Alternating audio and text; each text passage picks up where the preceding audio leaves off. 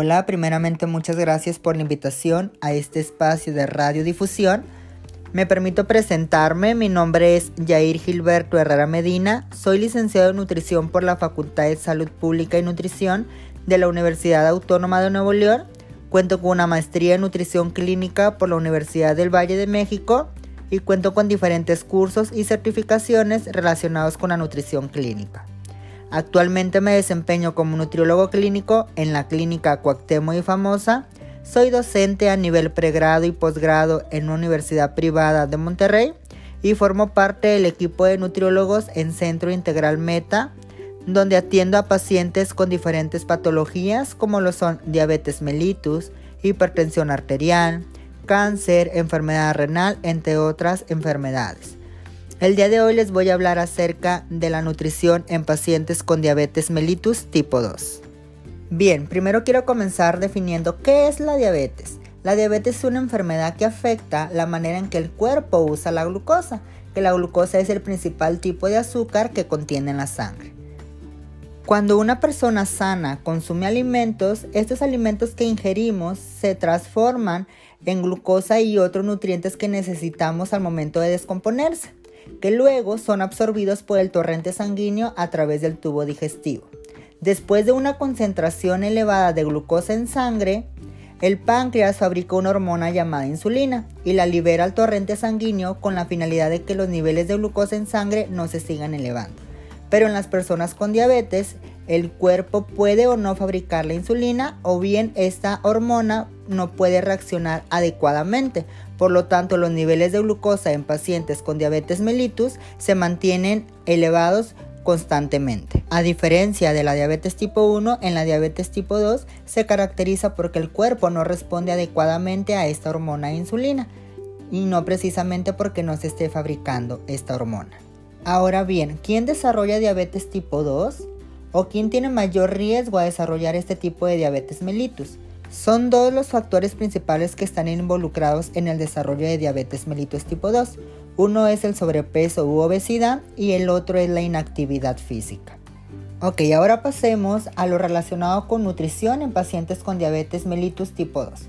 Bueno, primeramente quiero comentar que lo que vamos a hablar en este momento está basado en las recomendaciones para pacientes con diabetes mellitus de la Asociación Latinoamericana de Diabetes y la Asociación Americana de Diabetes. Una de las principales preguntas que tienen los pacientes con diabetes a la hora de la consulta es que si deben disminuir su ingesta de carbohidratos.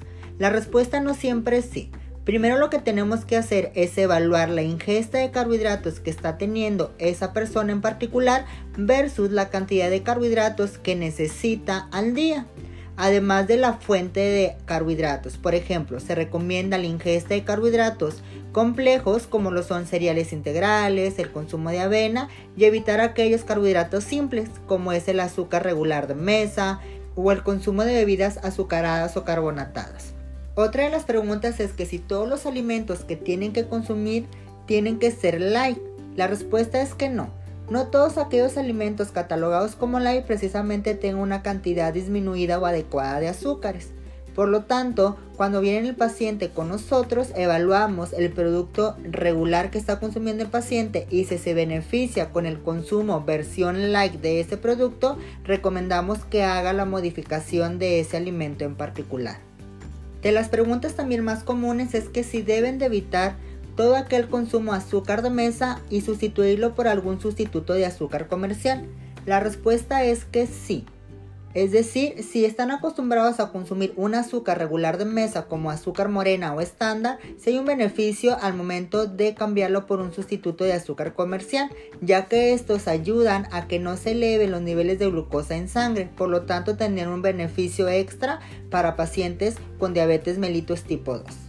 Es muy importante también mencionar que dependiendo del tratamiento que reciba el paciente con diabetes, si es algún hipoglucemiante oral como es metformina o si está con algún hipoglucemiante inyectable como insulina, puede variar un poco la intervención nutricional que nosotros le vayamos a recomendar, ya que cuando se aplican insulina pueden tener algunas recomendaciones individuales para tratar de que estos picos de glucosa durante el día no sean anormales o no se eleve mucho la glucosa en ciertos periodos del día.